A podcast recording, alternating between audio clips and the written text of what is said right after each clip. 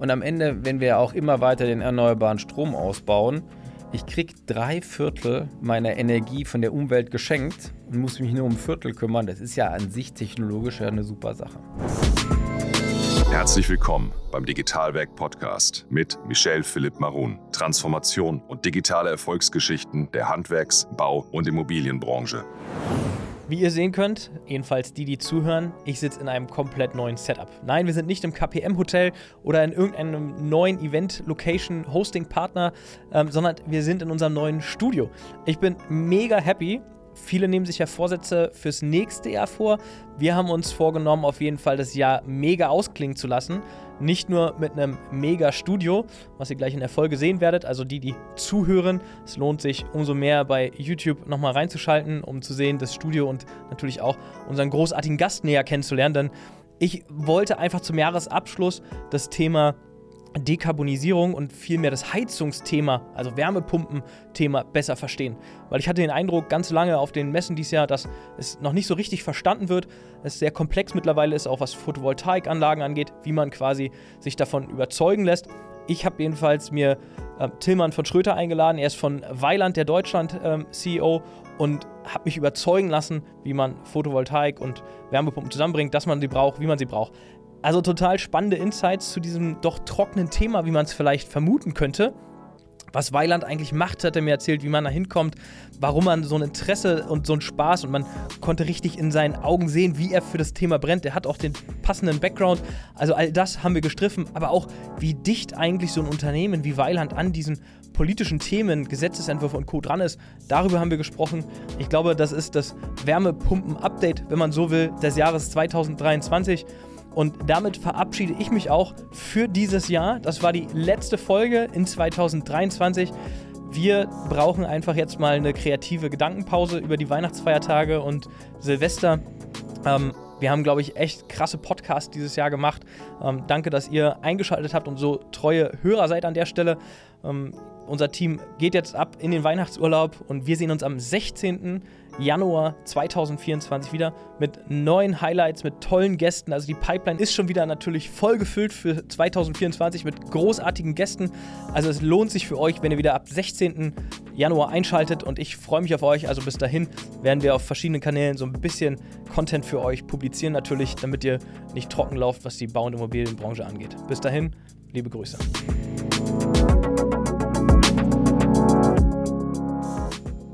Tillmann, wir sind in unserem neuen Studio und du bist der erste Gast, mit dem ich hier zusammen einfach eine Session abhalten darf. Und ich freue mich total aus zweierlei Gründen. Einmal, du bist hergekommen und wir sprechen über PV, Wärmewende, Klima und so weiter, aber auch dich hier einfach in unserem neuen Studio begrüßen zu können. Ja, vielen Dank. Äh, ich muss auch sagen, ich habe schwer geschmunzelt, äh, als ich hergekommen bin. Äh, ich habe früher in der Dirksenstraße gewohnt, ja. gearbeitet, also ja. direkt hier um die Ecke. Ja. Und es war so ein bisschen back to the roots hierher zu kommen nach Mitte. Also schöne Möglichkeit hier nochmal aufzuschlagen. Ja. Schön, dass du da bist und ähm, lass uns doch einfach einsteigen. Also, wie wird man äh, Geschäftsführer von einem Unternehmen wie Weiland äh, für, den, für den deutschen Markt? Also, der Weg ist, glaube ich, äh, was, was motiviert einen? Mich äh, motiviert schon sehr lange Energieeffizienz. Äh, mhm und gar nicht nur aus so einem Nachhaltigkeitsgesichtspunkt, sondern ich glaube, ich bin in mir auch so ein bisschen ein Hedonist. Mhm. Also, wie kann man mehr Spaß haben, mit weniger reinzubekommen? und äh, deswegen ist das Effizienzthema immer eins, was mich begeistert hat. Und dann äh, ist Weiland ein spannender Mittelständler. Mhm. Ich finde, das ist äh, ein, ein, Asset für Deutschland. Äh, mhm. Das ist eine super Kultur. Und die haben mich gepackt. Und deswegen bin ich jetzt schon äh, wirklich, wirklich lange, seit 2006, äh, an Bord des Hasens. Okay, das sind schon echt ein paar Jahre. Was hast du vorher gemacht? Ich habe äh, davor ähm, als Unternehmensberater gearbeitet, äh, äh, mit dem dunklen Anzug angezogen und die rosa Zukunft entwickelt. Nein, ich war, ich war von 99 bis 2006 bei BCG, mhm. habe da super spannende Dinge erlebt, viel gelernt. Äh, und dann irgendwann äh, mein erster Sohn kam, die Familie wuchs und dann war klar, äh, für eine gute Familie wollte ich was anderes und dann äh, habe ich die Fronten gewechselt. Aber nicht das Phänomen sozusagen beim Kunden geblieben oder? Nee, nee, nee, nee, nee. Also in, in dem Bereich geblieben. Ich habe sehr viel ja. Energie gemacht, Liberalisierung okay. der Strommärkte, mich auch um, um Fernwärme und solche Sachen gekümmert. Also deswegen war da immer auch ein Energiebezug. Ich bin vom Hintergrund äh, Wirtschaftsingenieur mit Elektrotechnik, also da okay. war auch immer was, äh, was da mit äh, da dran ist. Aber ich bin, äh, ich bin im Thema geblieben, aber mhm. nicht zum Kunden gegangen. Okay. Vielleicht für die, die uns zugucken oder zuhören und Weiland jetzt nicht auf dem Schirm haben, weil sie noch keine Heizungsanlage von Weiland haben. Was schade wäre, aber da gibt es ja Potenzial, kann man lösen. Würde man jetzt ja äh, in klassischen Podcasts, so B2C-Podcast, würde man jetzt so einen Werbecode einblenden. Wie viel? 10% Rabatt auf die nächste mhm. äh, Wärme, Wärmepumpe oder so. Ähm, was, was macht eigentlich Weiland? Also erzähl es vielleicht mal so ein paar, paar Worten für die, die es eben nicht kennen und den anderen Hersteller da unten stehen haben. Also äh, Weiland ist, äh, wie schon gesagt, Mittelständler, ja. äh, jetzt äh, bald 150 Jahre alt äh, und hat sich dem Thema Heizen, Warmwasser verschrieben äh, seit Gründung her und äh, kümmert sich damit um Wohnkomfort. Wie kriegt mhm. man äh, äh, seine Wohnlichkeit, äh, Behaglichkeit, äh, inzwischen auch Lüftung, also gute, äh, gutes Klima bei sich zu Hause organisiert mhm. und jetzt auch in einer Art und Weise, dass das Klima nicht belastet. Das treibt uns. Ähm, wir sind in Remscheid gegründet worden, das heißt, wir sind sozusagen in den Hügeln vor Köln äh, und sind äh, dort kontinuierlich, äh, haben wir uns entwickelt. Jetzt sind wir bald 17.000 äh, Leute und äh, im, im, einer der großen äh, Heiztechnikhersteller und ich glaube, das Heiztechnik-Cluster ist eh ein, spannendes in Deutschland. Ja, ja, ja also glaube ich auch. Also es gibt ja irgendwie so zwei, drei große Firmen und Marken, die man irgendwie kennt, ähm, wenn man sich mit Heizung schon mal beschäftigt hat. Aber 17.000 Menschen ist ja auch wieder so eine gigantische Zahl. Wir haben ja viel mit Mittelstand und, und großen Corporates zu tun, irgendwie, die hier zu Gast sind. Aber ich finde immer diese Zahlen gigantisch groß. Also, und so beschaulich, be, be, be, wie hätte ich fast gesagt, äh, eher, wir verdienen Geld, aber wollen es nicht nach außen zeigen. Wir haben irgendwie 17.000 Beschäftigte, aber so richtig wahrnehmen würde man das jetzt nicht. Also empfinde ich so. Also, dass Weiland so viele Mitarbeiter und guten Umsatz macht, da redet man ja zu selten drüber.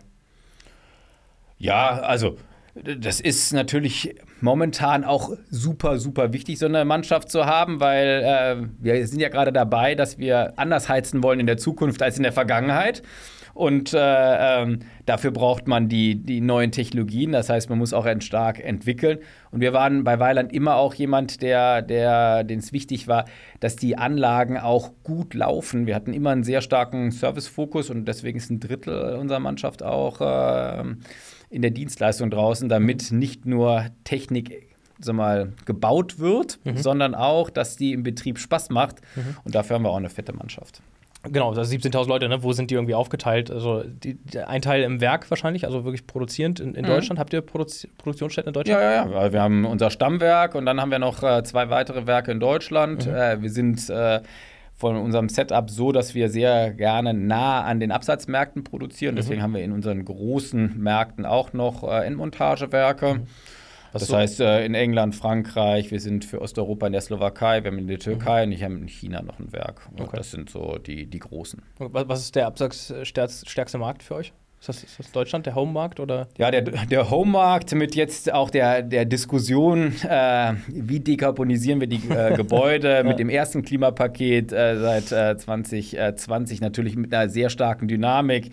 Mhm. Jetzt äh, die, die ganzen Herausforderungen mit der, mit der Erdgasversorgung hat dann 22 nochmal einen richtigen äh, Boost gegeben und deswegen haben wir damit äh, stärksten Markt in Deutschland. Mhm. Aber wir sind mit mehreren Schritten stark internationalisiert. Wir sind jetzt ungefähr ein, ein Viertel ist Deutschland und äh, okay. das Gros des Umsatzes okay. ist im Ausland. Wie viel, wie viel Umsatz macht Weiland heute als, als gesamtes Unternehmen? Ja, jetzt in der Größenordnung äh, kratzen wir an den 4 Milliarden. Okay, das war schon auch echt eine, echt eine Größenordnung. Ähm, 4 Milliarden ist echt, echt gut. Also gut, dass wir es in Deutschland haben, ne? dass es diesen Mittelstand einfach gibt, weil der schon auch über schlechte Zeiten hinweg rettet oftmals und die Familien, die dahinter stehen. Naja, das ist, äh, so denken wir auch. Äh, wir denken langfristig und ich glaube, das ist auch ein Asset der, mhm. der deutschen Familien und Unternehmen, mhm. weil ähm, da sind auch äh, ja, Generationen und man denkt in Generationen übergehen mhm. und das ist ja auch äh, der Wert. Und ich bin ja auf der Managementseite, aber ein, ein, ein, ein, eine Gesellschaft dazu haben, die dieses langfristige Interesse haben. Mhm. Äh, wie baut man das? Es ist in meinen Augen ein großes Asset. Gibt es noch äh, Familienmitglieder, die in der Unternehmensführung sind oder sind alle raus? Wir haben ein, ein externes Management, ja. aber die Familie ist sehr nah dran am Unternehmen. Hey Leute, hier nochmal ein Hinweis in eigener Sache. Und zwar könnt ihr uns jetzt folgen auf YouTube. Und zwar auf zwei Kanälen.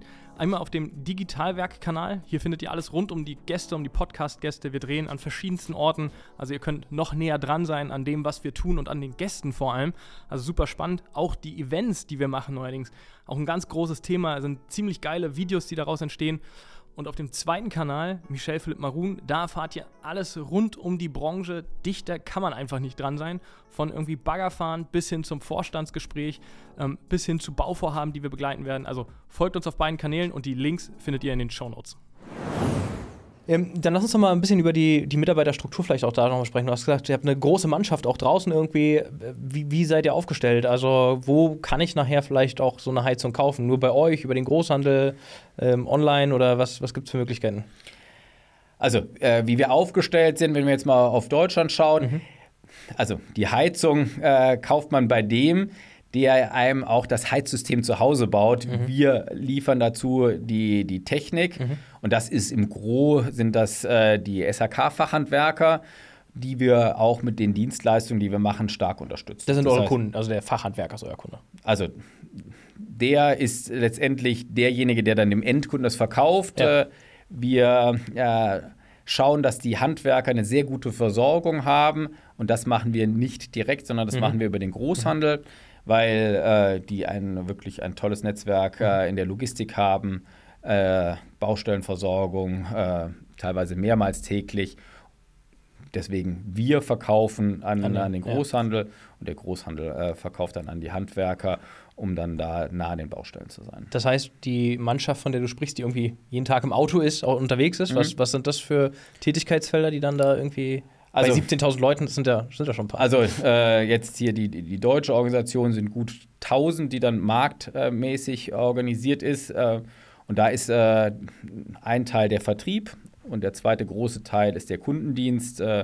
Wenn es äh, mal darum geht, äh, ähm, ein Gerät zu reparieren mhm. oder äh, zu helfen, das in Betrieb zu nehmen mhm. oder auch mal bei einer Wartung zu helfen. Das macht dann mhm. der Kundendienst. Das ist eine Einheit von Technikern äh, im Feld, mhm. die dann äh, dem Handwerker helfen, äh, dass dann entsprechend die, die Technik gut läuft. Und wir haben einen Vertrieb und die betreuen die einzelnen Stakeholder, die entsprechend äh, da nah an der Entscheidung sind. Eine große Mannschaft in der Fläche bei den Handwerkern, mhm. aber wir betreuen auch äh, alle anderen, die Wohnungswirtschaft, äh, Fertighaushersteller, Energieversorger, alle, die dann auch äh, in dem Entscheidungsprozess eine wesentliche Rolle spielen. Wie hat sich denn da jetzt irgendwie so diese Serviceleistung in den letzten Jahren, also bist ja schon ein paar Tage bei Weiland, verändert? Also früher irgendwie höre ich raus, da gibt es eine Heizung, egal welche Art von Heizsystem, die habt ihr produziert und verkauft. Jetzt ähm, bist du irgendwie über 20 Jahre beim Unternehmen, glaube ich, ne? Passt das? Ja, ne, 2,6 bis. Ach, 2,6 war das, sorry, genau. Ja, also noch nicht ganz, noch nicht aber, ganz 20 ähm, Jahre, aber auf einem guten Weg auf die 20 mhm. Jahre. Ähm, was für Serviceleistungen müsst ihr denn heute erbringen, um überhaupt am Markt weiter bleiben zu können? Also, äh, jetzt äh, in der Transformation zum Beispiel zur Wärmepumpe muss man mehr darauf achten und deswegen haben wir äh, mehr Dienstleistungen in, in der Konfiguration der Auslegung der, äh, der Systeme. Wir helfen mit Förderservices, das heißt, äh, der, der Staat äh, unterstützt ja auch die, den Umbau in, äh, in CO2-arm oder freie Heizungen. Das sind Dienstleistungen, die da mitgehen. Wir haben äh, immer höheren Anteil von äh, IoT, also äh, einer Fernüberwachung äh, und dann eben auch Dienstleistungen daran. Das heißt, dass man gewisse Wartungen koppelt auch mit äh, einer Fernüberwachung, dass äh, wenn da ein Fehler drauf ist oder eine, eine, Besonderheit, man schneller reagiert und dann weiß eigentlich unser Kundendienst oder der Handwerker schon, bevor der Endkunde merkt, an der Heizung könnte was falsch sein, dass man rausgeht, bis hin dass wir jetzt schauen, dass wir äh, Fernoptimierungen machen, also dass man über IoT auf die Heizung draufschaut und schaut, dass man sie so äh, parametrisiert und mhm. nachstellt, dass sie zum einen optimal auf das Verhalten äh, der Bewohner passt und äh, sehr energieeffizient. Also wenn mhm. zum Beispiel keiner da ist und nicht, keiner duscht, dann brauche ich auch kein warmes Wasser. Mhm. Sowas kann man natürlich dann auch entsprechend optimieren. Und das sind Dienstleistungen, die dann am Ende äh, in der Energieoptimierung landen. Gibt's oder siehst du irgendwelche in anderen Märkten? Also du hast gesagt, mhm. China ist glaube ich auch ein Markt äh, mhm. für euch. Ähm, siehst du da andere Services, die irgendwie schon viel weiter sind oder also mit Kollegen, auch wenn ja, du für den deutschen Markt zuständig bist vorrangig, aber ja, es ist total anders, äh, weil also bei uns die ganze Frage in der App-Steuerung und ja. so weiter, ähm, ja, Ferienimmobilien und so weiter, aber also sag mal in die ich möchte mit meinem Handy in der Dusche in China die Temperatur verändern. also das Duschen mit Handy ist äh, dort ganz anders kulturell. Das ist nur ein Beispiel. Hast du noch ein Beispiel? Was, was wäre noch so das, äh, das, äh, das äh, da entsprechend ganz anders ist. Und äh, es gibt auch, äh, es gibt in Spanien ganz andere, es gibt den Schornsteinfeger nicht, deswegen mhm. muss auch so ein Servicetechniker sicherstellen, dass äh, die Verbrennung sauber ist. Mhm. Das sind dann regulatorisch andere Themen. Mhm. Also die Märkte, in denen wir agieren, die sind äh, doch mit unterschiedlichen Dialekten und deswegen lieben wir es bei Weiland auch, äh, das sehr lokal zu haben, weil ich glaube, man muss es immer ganz gut verstehen, was der Kunde vor Ort will. Mhm äh, aus Remstadt, aus der Zentrale heraus, verstehen wir nicht immer so besonders gut, äh, dass es genau darum geht. Also dieses Duschball in China ja, ist jetzt ja. nur ein plakatives, ja. aber da würde jeder, wenn ich meine Kinder sehen würden, die jetzt schon wieder mit dem Handy unter der Dusche lange duschen, würde ich sagen, hey, was macht ihr da? Und denen würde ich niemals eine App geben, dass sie dann auch noch ihre Temperatur mitregeln können. Aber so sind die Welten oder die Menschen unterschiedlich und, und, das ist dann auch für uns Aufgabe zu adaptieren. Ja, ja. Aber spannend wahrscheinlich auch irgendwie von, ein, von anderen Märkten zu lernen. Ne? Also das, der, der scheint ja schon auch, also es ist ja auch nichts Neues, dass der chinesische Markt weiter voraus ist oder der US-Markt weiter voraus ist im Vergleich zu dem deutschen Markt in vielen Dingen von der Akzeptanz von Technologien, von neuen Technologien.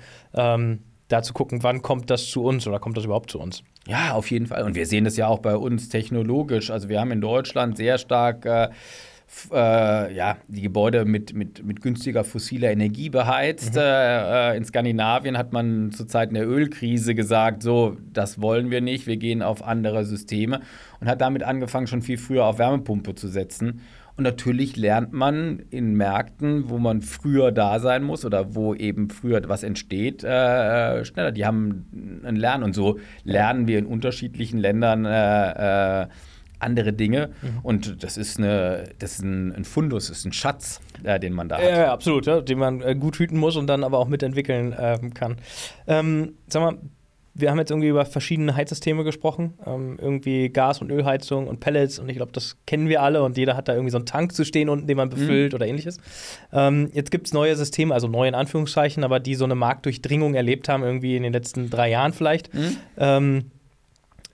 Ich habe so Stories äh, gehört vom Markt. Wärmepumpen wurden per LKW an die Großhändler transportiert. Die haben es kaum von der Rampe geschafft, nicht mal ins Regal vor ein, zwei Jahren und gleich zum Monteur auf die Baustelle und eigentlich wollten alle und keiner hat sie bekommen quasi. Das war ja so ein Overrun gefühlt. Also für euch wahrscheinlich auch, oder? Wie war das? Ja, auf jeden Fall. Also äh, wir hatten ja früher die Situation, dass äh, schon im Neubau sich entschieden worden ist, äh, das ist eine super Technologie und mhm. deswegen war das schon auch äh, vor einigen Jahren ein Trend, immer mehr äh, Wärmepumpen dazu. Aber in der Sanierung, jemand, altes Haus, da, mh, hm, das war bis 2019 wirklich die absolute Exotensache. Das war nicht mal ein Prozent des Sanierungsmarkts, was auf eine Wärmepumpe und mit dem Druck dann auch, äh, dass wir Pariser Abkommen unterschrieben, sagen, jetzt müssen wir an die alten Gebäude ran, weil da ist auch die CO2-Emission, mhm. ging das los. Eine erste Welle mit äh, dem, dem ersten Klimapaket der Vorgängerbundesregierung. Und dann mit guten Fördermaßnahmen belebte sich der Markt. Und dann kam eben Ende 21, Russland dreht den Gashahn stark zu. Und dann mit Krieg und dann äh, Versorgungssicherheit ging das total durch die Decke. Weil auf einmal so viele Preisschocks auf dem Erdgas waren, auf einmal das Erdgas gar nicht mehr das billige Erdgas war, sondern mhm. das teure. Teure auf einmal, ja. Und dann, dann äh, ist die Stimmung total in die andere Richtung gegangen. Und wir waren dann, äh, wenn man sonst, hat man so in, in ganz Deutschland wollten irgendwie 8000, 10.000 Leute mit Wärmepumpen sanieren. Da war im August 22 waren es 150.000. Also es war mal so ein Faktor 15 gegenüber Standardmonat. Äh, und ja, da waren alle natürlich unglaublich am Schwitzen und schauen, wie es geht. Äh, sonst haben wir Vertrieb gemacht und wollten verkaufen. Da war dann immer, oh, jetzt müssen wir verteilen und wie macht man das? Ja, also, die- also die- die ein oder andere Herausforderung. Ja, also passt die Story schon, die da an mich herangetragen ist. klar, ja. klar, auf Okay. jeden Fall. Also das war, äh, das hatten wir noch nie gesehen, weil das ist, muss man auch sagen, davor die Heiztechnikbranche, die war sehr, sehr, sehr kontinuierlich. Äh, da haben wir, zugucken und planen. ja, da, da hatten wir uns für 3% äh, Absatzwachstum gefreut und wenn der Gesamtmarkt um 2% zurückgegangen ist, da haben wir geweint. äh, wenn man da jetzt aus, aus heutiger Sicht drauf schaut, denkt man, Gott, wie war denn das? Krass, ja. Und es sind nur drei, vier Jahre Unterschied, ne? Also, ja, jetzt haben wir als, als Dino der Heiztechnikbranche schon einiges machen dürfen. Aber es tut auch gut. Also, das ist, wir wachsen mit unseren Herausforderungen. Das glaube ich. Jetzt gab es ja aber irgendwie den Schock wieder ins nächste. Also das Thema, ähm, eigentlich sollten jetzt ja angekurbelt werden, dass Wärmepumpen irgendwie weitergekauft werden. Jetzt habe ich ja den Experten sitzen, der in irgendwie fünf Jahren hoch, up, downs irgendwie alles ja miterlebt hat, was vielleicht so 20 Jahre gefühlt nicht da war, weil es so kontinuierlich war. Jetzt haben aber irgendwie alle wieder äh, andere Heizsysteme als Wärmepumpen gekauft in den letzten Monaten, im letzten Jahr. Ja, Ich glaube, der, der Umbau, den wir haben, der ist so, äh, da sind so viele wirklich fundamentale Sachen, die angegeben werden müssen. Weil es geht ja nicht nur um das Heizen, sondern es geht auch um den gesamten äh, Elektrizitäts- und Energiemarkt, wo Dinge äh, passieren. Und ich glaube, das als eine Volkswirtschaft hinzubekommen, dass das so ganz kontinuierlich und äh, geplant und äh, sauber läuft, äh, ist, ist schwierig. Und wenn dann so geopolitische Krisen dazukommen, umso stärker. Jetzt dieses Jahr muss man sagen, auf einmal war fossile Energie wieder verfügbar. Jeder hat gesehen, wir kommen durch den Winter. Wir haben die Preisbremsen so gebaut, dass doch der Strom relativ teuer war gegenüber das Erdgas. Also es war gar nicht mehr so richtig viel günstiger in den Betriebskosten.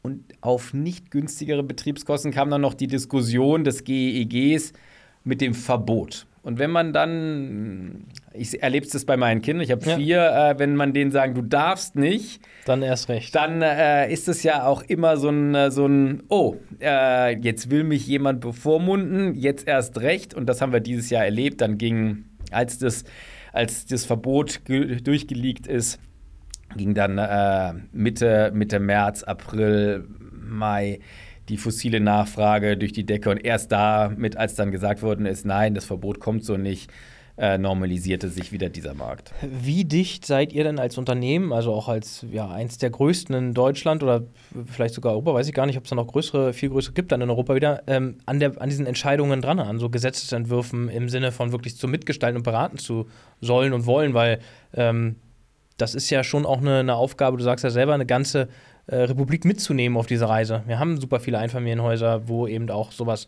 äh, nachher umgesetzt werden muss. Also wie dicht seid ihr dran? Also, wir, das, das hat natürlich äh, für uns als Unternehmen eine Riesenauswirkung. Natürlich haben wir eine, eine Meinung zu äh, dem Thema Technologieoffenheit gehabt. Natürlich haben wir eine Meinung zu äh, Förderung. Wir haben eine Meinung zu, was, was ist gut im Energiepreismix, in der Preisstruktur und wie viel Steuern sollten auf welchem Energieträger sein. Das wird auch breit diskutiert. Dafür sind wir in Deutschland äh, auch aktiv in verschiedenen äh, Verbänden, weil ich glaube, es ist auch wichtig, dass man Interessen äh, ausdiskutiert und ein bisschen auch konsolidiert, weil mal, je mehr Meinungen, desto schwieriger wird das äh, dann auch in der Umsetzung.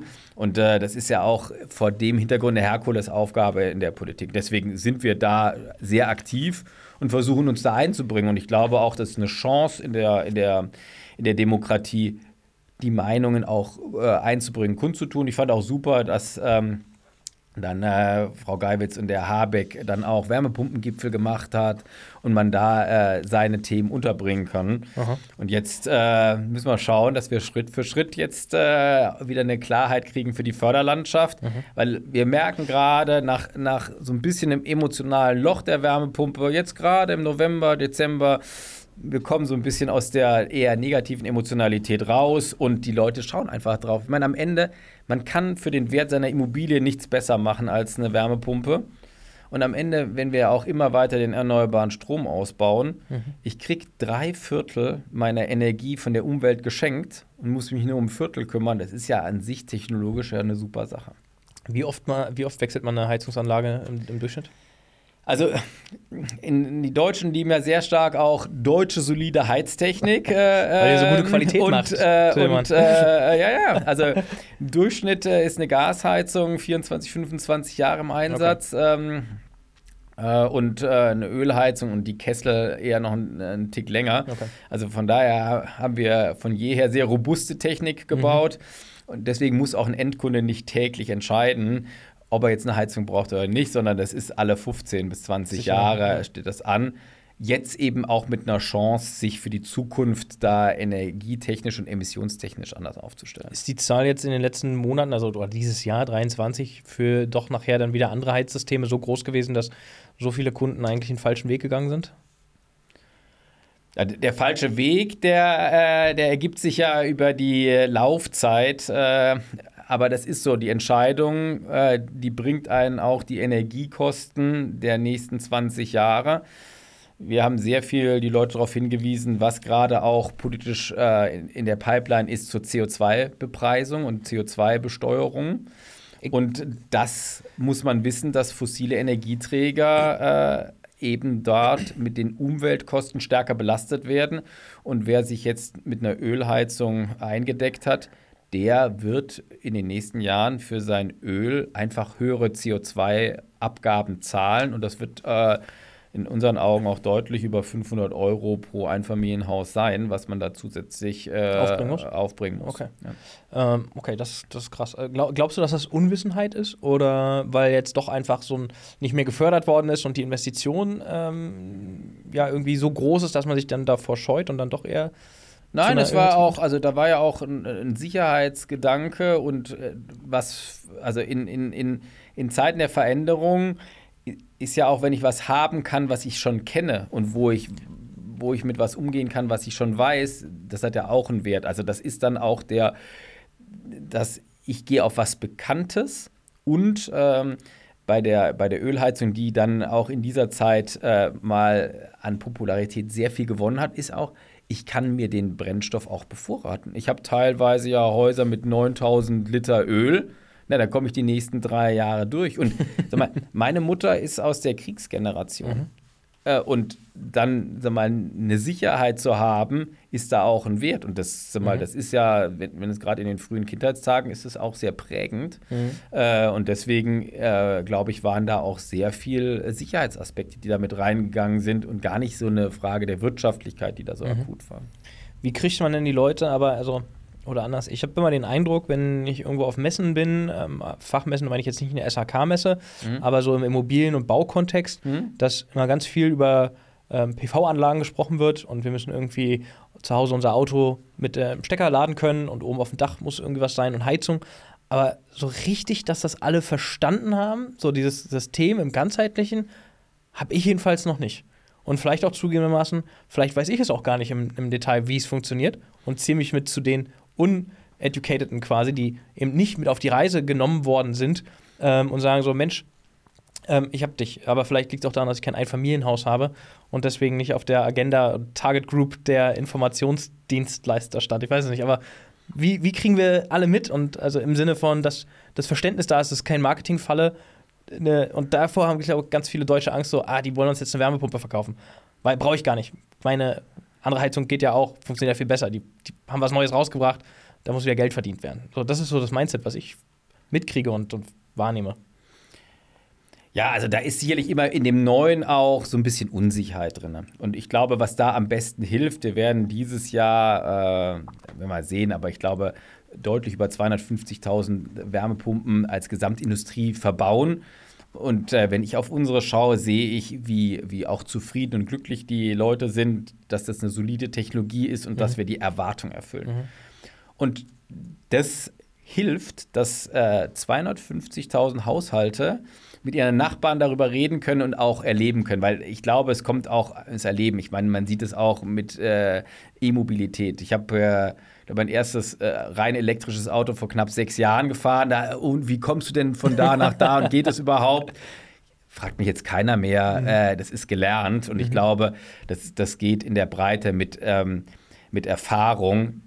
Das ist die technische Unsicherheit. Was wir gesehen haben, wie stark reagiert diese ganze Nachfrage auf äh, die Wirtschaftlichkeit, mhm. weil als dann Erdgas so teuer wurde, kamen die Sprünge. Die kam ja, die gleiche Technologie ist geblieben, aber mit dem Krieg Erdgas 60 Prozent teurer, Nachfrage so nach oben und mit der Versorgungssicherheitsdiskussion 90 Prozent Erdgas nach oben und der komplette Run. Also ja. deswegen ist da sehr viel Unsicherheit und das ist natürlich komplex. Wie verhalten sich die Energiemärkte mhm. von morgen? Wie verhält sich die Besteuerung?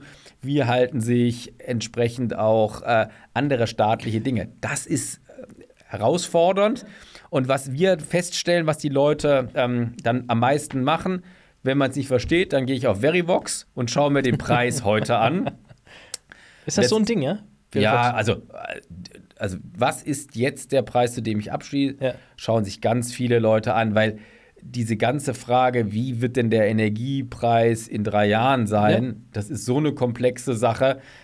Das macht vielleicht noch 2% der Bevölkerung, aber die meisten steigen aus. Und deswegen ist es schon auch gut, dass jetzt äh, im Teil, wenn man eine neue Heizung äh, sich äh, nächstes Jahr kaufen will, man eine gewisse Aufklärung erhält zu dem ganzen Thema CO2-Bepreisung, weil der Staat ja Initiativen schon beschlossen hat, die einfach die fossile Energieträger verteuern. Und das muss ich wissen, mhm. sonst investiere ich in, äh, mit Unwissenheit gegebenenfalls falsch. Ja, also kann ich, kann ich verstehen und würde ich auch so unterstreichen, dass einfach viele sich dann mit nicht mehr beschäftigen. Und ich glaube auch so die, also außer mit den politischen Themen, sozusagen auch gerade die junge Generation, glaube ich, so, wo ist gerade Krieg und irgendwie, mhm. aber nicht mehr diesen, was hat das für meine Heizung für eine, für eine Auswirkung, weil ich glaube, die meisten auch gar nicht mehr darüber nachdenken, ob ich ein Haus besitze. Die, die junge Generation in der Zukunft, sondern ich wohne irgendwie in Ballungszentrum ähm, da ist natürlich spannend, ich kenne die Verteilung nicht, aber wäre spannend zu wissen, die junge Generation, wie viele wohnen in Ballungszentren, wie viele wohnen im, im, ländlichen Raum, wo man wirklich eigentlich das Einfamilienhaus sogar noch neben seinen Eltern vielleicht baut, so typischerweise. Wie groß ist die, die Verteilung, weiß ich nicht, aber wäre, glaube ich, ein interessantes Thema, weil das ist die Zielgruppe, die nächste. Ja, also man sieht schon, dass die Leute, die in Einfamilienhäusern wohnen, dann häufig eher dann ähm, äh, die ältere Generation sind. Mhm. Also 55 plus hat man einen hohen Anteil. Ja. Äh, man sieht sehr stark, dass in dem Bereich 30 plus die erste Welle kommt. Äh, man muss sagen, da bin ich auch ein Teil davon. Also als dann erstes Kind war, war Veränderung da. Mit Kind 3 musste man raus. Und dann äh, war das eben äh, der, der, der, der Platzweg. Ja. Und das ist natürlich aber schon auch eine, eine sehr spannende äh, Gruppe, weil die äh, denkt sehr nachhaltig und was muss ich dann für morgen machen. Ja.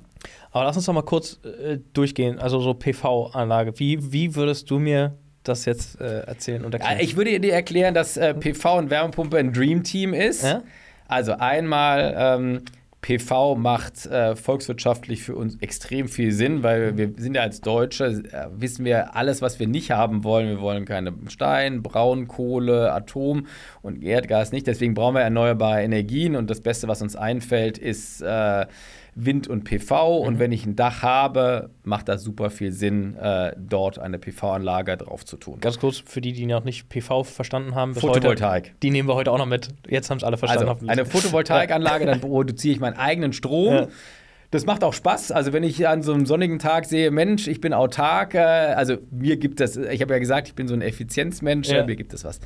So, dadurch, dass ich den Strom bei mir produziere, und ich in die Produktionsanlage investiert habe, ist der für mich auch günstiger. Also äh, ich kann den natürlich auch, wenn ich zu viel habe, verkaufen.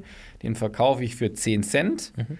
Das heißt, äh, allen eigenen Verbrauch, den ich habe, ist sehr wirtschaftlich, weil die sogenannten Grenzkosten sind die 10 Cent ich kaufe momentan den Strom extern eher für 30 Cent ein. Mhm. Also von daher ist da eine große Chance. Und jetzt kommt es zur Wärmepumpe. Bevor wir da einsteigen, ganz kurze Zwischenfrage. Glaubst du, dass viele da auch aussteigen, dass sie nicht verstehen mehr, ähm, wo ich was bezahle, spare, weil Anschaffungskosten so hoch sind und dann irgendwie Stromvergleich habe, den ich jetzt mit einbringen muss und ähnliche Parameter?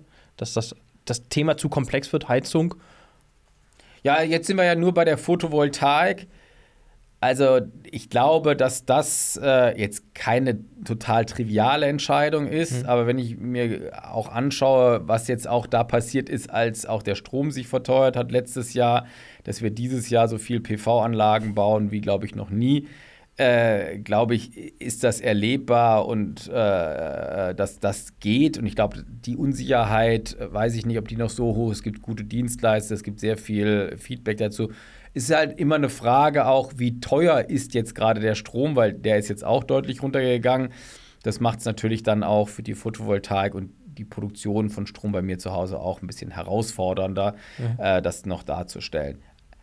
Deswegen denke ich, ja, es ist kompliziert äh, an sich, aber inzwischen glaube ich von der Abwicklung und von der Beratung deutlich vereinfacht, sonst würde man gar nicht so viele Leute erreichen. Mhm. Und wenn ich mir anschaue, wie viele Leute doch da äh, ein Interesse haben für Photovoltaik, dann sind wir da in den Hunderttausenden an Haushalten, die das gut finden. Ich sag mal, geben sich ja auch große Player wie Enpal und 1,5 und Co. große Mühe, das natürlich auch nach vorne zu bringen, das Thema. Ja. Mit, mit viel, viel Budget. Aber zurück zur Wärmepumpe.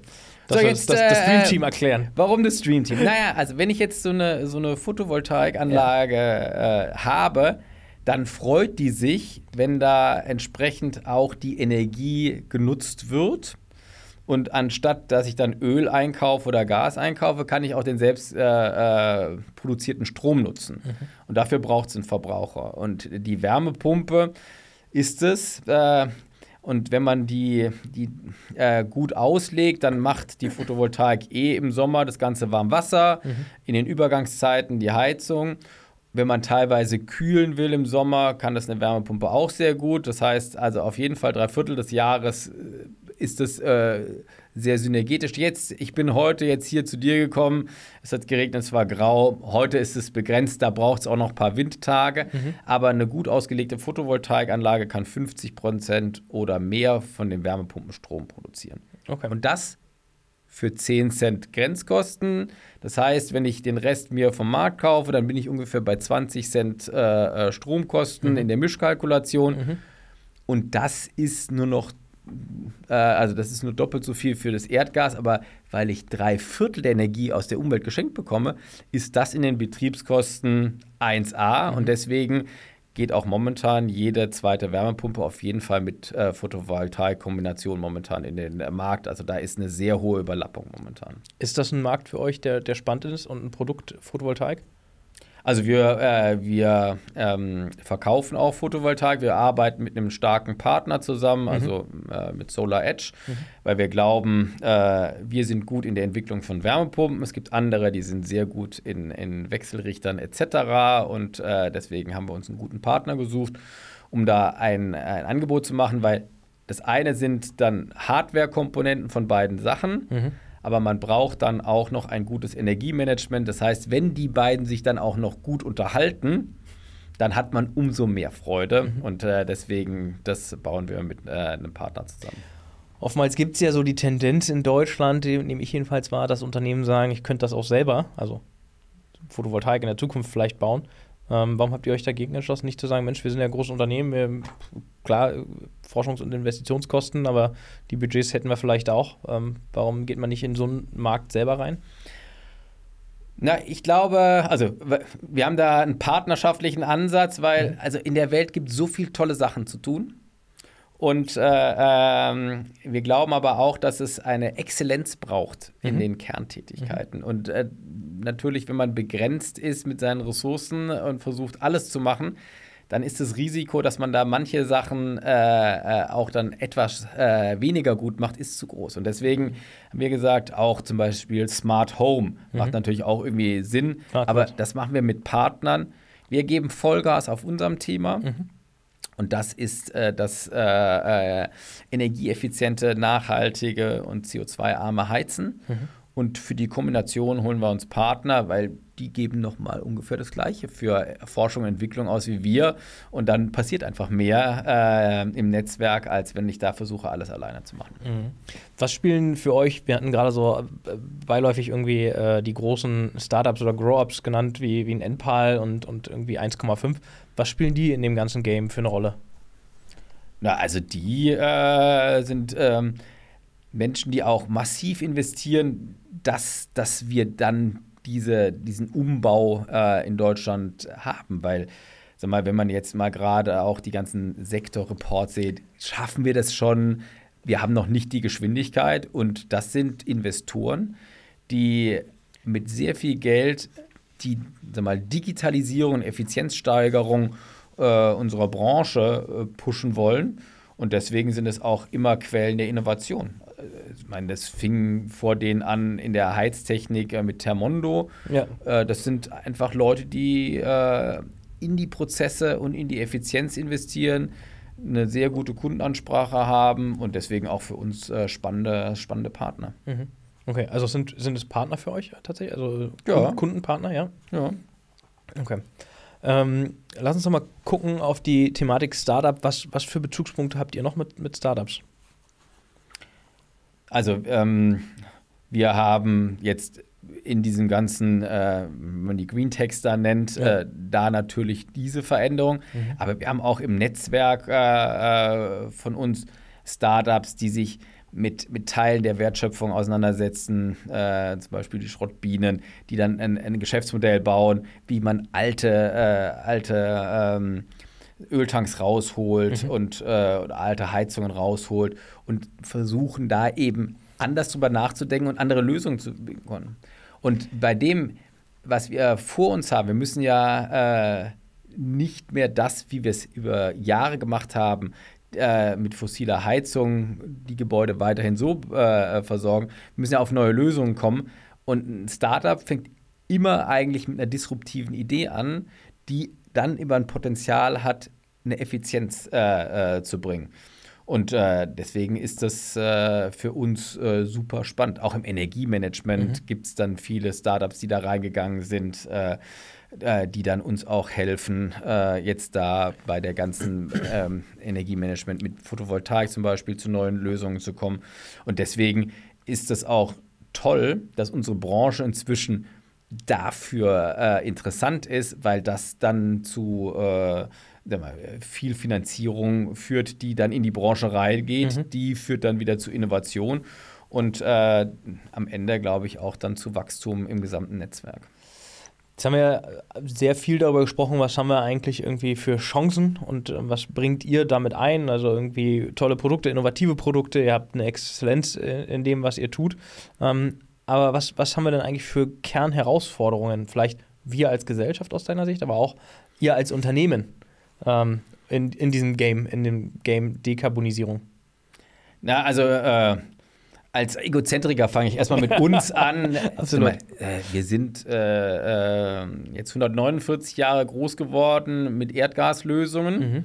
Wenn ich morgen dekarbonisiere, dann werde ich äh, kein Erdgas mehr in den Geräten verbrennen. Das heißt, äh, ganz klar die Auf, äh, Aufgabe, dann zu transformieren und auf das Neue zu setzen. Und das bedeutet bei uns Entwicklung von neuen Themen, das bedeutet unsere Werke umbauen, das mhm. bedeutet unsere Prozessketten zu restrukturieren und es ist manchmal ja auch viel liebgewonnenes Altes. Das ist äh, für uns schon auch eine Herausforderung, das zu transformieren, aber das macht es auch so spannend. Äh, äh, und wir haben den riesen Ehrgeiz, eben die Zukunft zu gestalten, auch obwohl wir ein bisschen älter sind. Und äh, das macht mir auch im Management super viel Spaß, die, uns da als Mannschaft dahin zu führen. Mhm. Jetzt auf der gesellschaftlichen Ebene, ja, also wir hatten äh, von Braunkohle, Atomkraft und für die Spitzenlast Gas im Strom äh, gelebt. Erneuerbare Energien waren, als wir angefangen haben, Wärmepumpen zu entwickeln, äh, in 2004 war, glaube ich, 5% Anteil in Deutschland und wir wollen das komplett drehen. Also das ist ein Riesending und nicht nur in der Erzeugung, sondern wir brauchen dafür auch eine ganz andere äh, Verteilinfrastruktur. Wir müssen mit ähm, den Kapazitätsschwankungen anders umgehen. Das heißt, wir brauchen viel mehr Speicherung und Flexibilität im Strom. Das ist ein Riesenthema, mhm. äh, äh, was wir gesellschaftlich haben. Und das wird auch sehr viel Geld kosten. Also wir müssen auch äh, gesellschaftlich äh, darüber diskutieren, welche Investitionen wollen wir machen, in welcher Geschwindigkeit, wie viel Wohlstand sind wir auch heute bereit, da rein zu investieren, um die Zukunft für morgen zu bauen. Mhm. Und äh, ich glaube, da kommt noch die ein oder andere gesellschaftliche Diskussion auf uns zu. Und äh, ich schaue da auch immer auf, was hat denn die Generation damals, die nach dem Zweiten Weltkrieg äh, so mal eigentlich den Kern gebaut hat, von dem wir heute pro, äh, also profitieren. Ja. Was haben die geleistet? Was sind wir bereit zu leisten? Was bin ich bereit zu leisten? Meine Kinder bereit zu leisten? Da haben wir auch Diskussionen. Mhm. Was wollen wir denn eigentlich als Individuum damit einbringen? Was mhm. sind Arbeitszeiten? Welche Flexibilitäten brauche ich? Also ich glaube, da haben wir auch eine riesen gesellschaftliche Diskussion, mhm. die wir nach vorne führen müssen, um wettbewerbsfähig zu sein mit anderen Volkswirtschaften.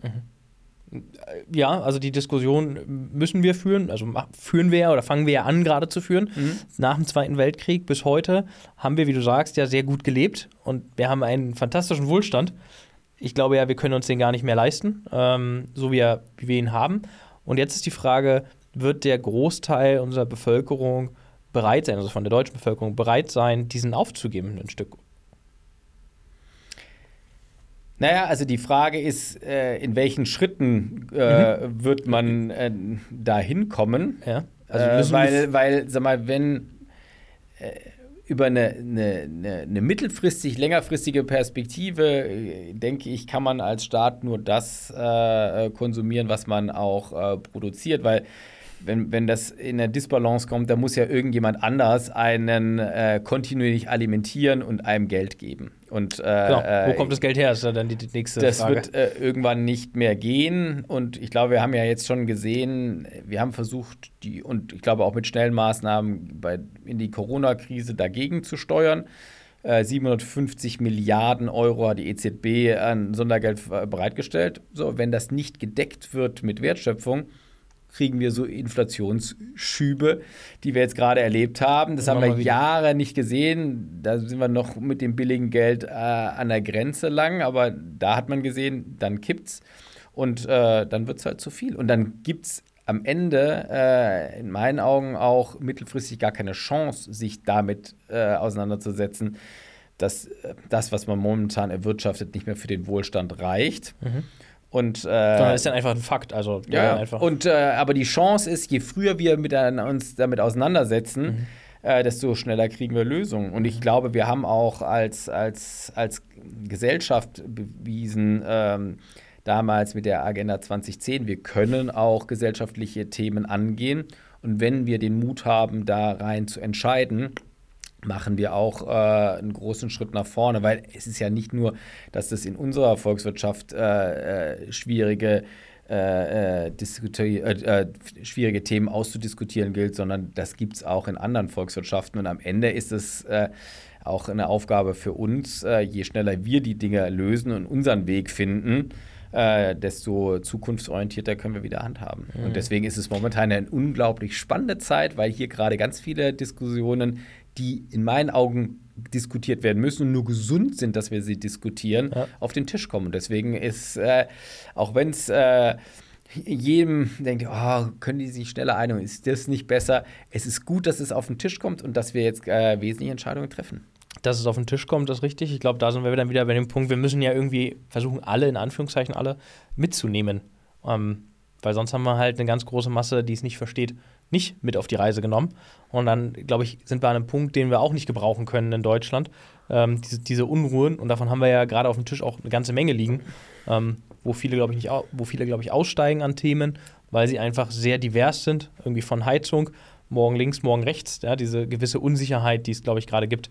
Das wird, denke ich, auch ein sehr spannender Punkt werden, in diesem ganzen Gesamtkontext zu sagen, kriegen wir das mit auf die Reise und haben wir das Vertrauen äh, in der Gesellschaft noch, dass das alles in diese Richtung geht, weil dann sind wir nämlich bei dem Punkt wieder, habe ich das Vertrauen, dass man mir quasi etwas Gutes tun will, wirklich mit einer Wärmepumpe, oder ist es ein neues Produkt, was jemand verkaufen will und jetzt, also nicht jemand als Weiland, sondern ähm, ein neues Produkt, was in den Markt geschossen wird, weil es ja, notwendig in Anführungszeichen ist.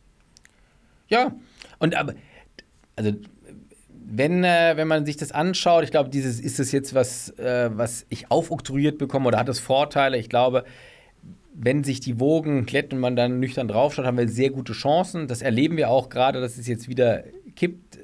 Als dann das Verbot anderer Sachen im Vordergrund stand, war die Rebellion dagegen. Jetzt, glaube ich, schauen einfach Leute wieder äh, klarer da drauf. Ja. Und dieses, man muss ja sehen, man kann ja auch in andere Länder gehen. In, in Ländern, die eine erneuerbare Strominfrastruktur sich gebaut haben, da also diskutiert kein Mensch darüber, weil äh, ich meine, wenn ich, wenn ich den Strom äh, erneuerbar produziere, zumindest zu einem guten Anteil und äh, wir sind deutlich über 50 Prozent jetzt, ist eine Wärmepumpe in sich logisch, weil ich eben äh, drei Viertel der Energie aus der Umwelt entziehe.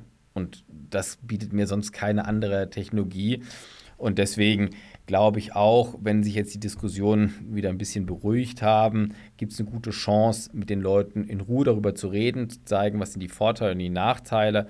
Und wenn wir den äh, Weg äh, der Dekarbonisierung der Stromproduktion mitmachen, die Infrastruktur bauen, dann geht an der Wärmepumpe im Gros für die meisten Leute einfach nichts vorbei. Wie wichtig sind da dann die Immobilienbestandshalter, also wirklich die großen, jetzt mal weggedacht vom Einfamilienhaus, sondern die zweite äh, Klasse irgendwie im Sinne von, da ist einer, der hat irgendwie 750 Millionen an der Management und wir reden von Wohnobjekten oder ja. noch größer.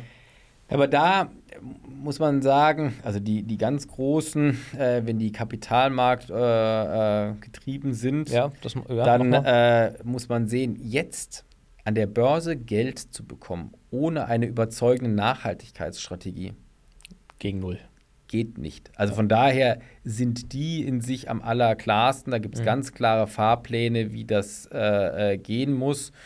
Und das, weil die Leute oder mal Pensionsfonds und andere mhm. großen äh, Geldgeber tun sich eben schwer mit Investitionen in nicht nachhaltige Themen. Und mhm. deswegen kommt da an sich einfach auch schon ein Riesendruck drauf. Äh, die sind in sich am allerklarsten, dass die Dekarbonisierung ihres Gebäudeparks äh, wieder voranschreitet. Dann nehmen wir die Klasse, die so dazwischen liegt, die dann dementsprechend äh, privat geordnet wird nachher schlussendlich und ich habe irgendwie x Immobilien ähm, Rendite versus Investition.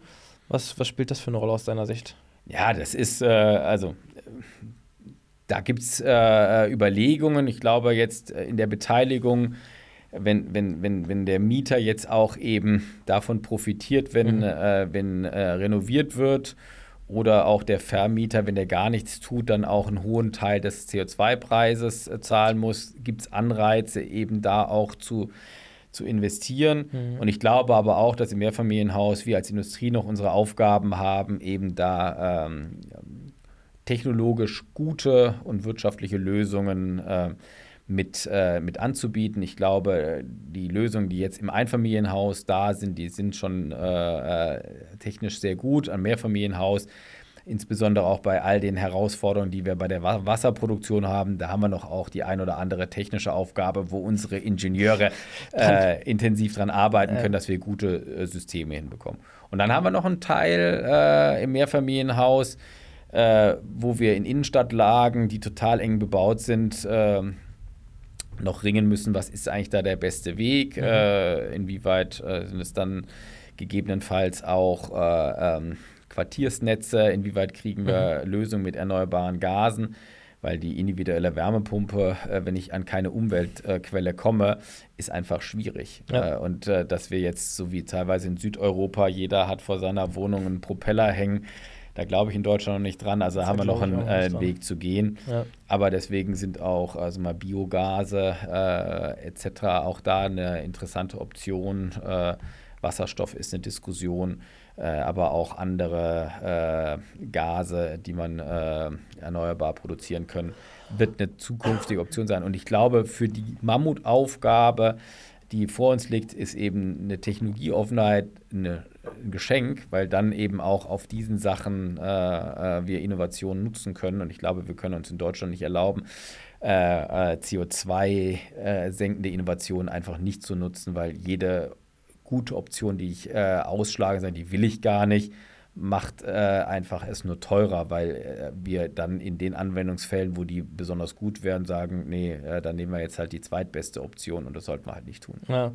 Ähm, du hast vorhin, also by the way, gesagt, 2004 ist die erste Wärmepumpe entstanden? Haben wir Markt, angefangen, die, äh, die erste als Weiland äh, die zu entwickeln. Ja. Die ersten Wärmepumpen gibt es schon länger, weil Skandinavien äh, als Vorreiter auch in dem Bereich in Europa äh, in den 70er Jahren mit der Ölkrise sich darauf äh, fokussiert hat und viele äh, europäische Player wie zum Beispiel Niebe haben da auch ihre mhm. Wurzeln in dieser Zeit. Und dann hat man da in den 70er, Ende der 70er Jahre da angefangen. Gibt es eigentlich äh, in, in Deutschland andere Heizungsplayer, die äh, nicht, nicht aus Deutschland kommen? Also haben wir andere Märkte, die sozusagen nach Deutschland reinströmen oder Firmen aus anderen Märkten so, die nach Deutschland reinströmen mit ihrem System? Also wir, sind ja, wir sind ja eine, eine, eine, erstmal eine europäische Volkswirtschaft und naja. äh, wir sind ein, äh, ein, ein, Wirtschaftsraum, ein bedeutender und deswegen sind wir attraktiv für, für internationale Player. Und natürlich sind äh, internationale Player auch Gibt gekommen es. und jetzt auch mit diesem, mit diesem Wachstum, was wir da, oder der Wachstumschance, die da jeder gewittert hat in 2022, äh, sind äh, sehr viele okay. aktiv. Okay. Äh, und äh, so ist das mit dem Wettbewerb. Attraktive Märkte zieht, äh, zieht Player an. Und äh, am Ende profitiert äh, der Konsument in Deutschland davon, dass er äh, ein breites Spektrum an Lösungen bekommt.